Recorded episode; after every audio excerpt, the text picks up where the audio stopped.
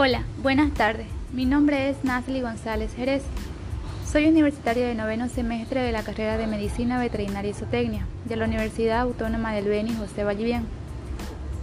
A continuación les hablaré acerca del parto distóxico en animales mayores.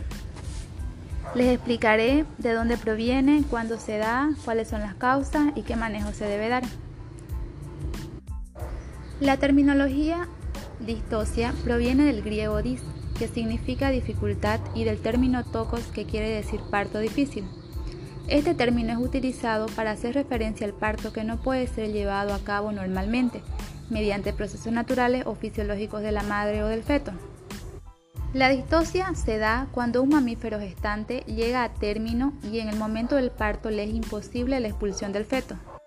Esta incapacidad se da por diferentes causas, ya sean fetales, maternas o mecánicas. Por otro lado, la distosia se puede clasificar por causas mediatas o inmediatas. Las mediatas son aquellas que se pueden prevenir al momento de servir la vaca. Las causas inmediatas son aquellas eventualidades que se presentan en el momento en que se inicia el proceso de parto y en las cuales se debe intervenir mediante maniobras obstétricas.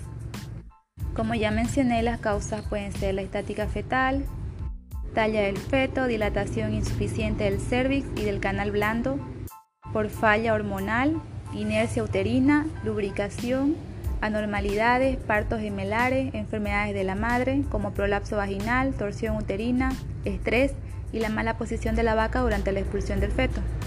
Es importante el correcto monitoreo del proceso del parto y la capacitación del personal a cargo de los partos para realizar una correcta intervención que permita mitigar los efectos negativos asociados a un parto distóxico y de esta manera reducir la incidencia de mortandad del feto y metritis.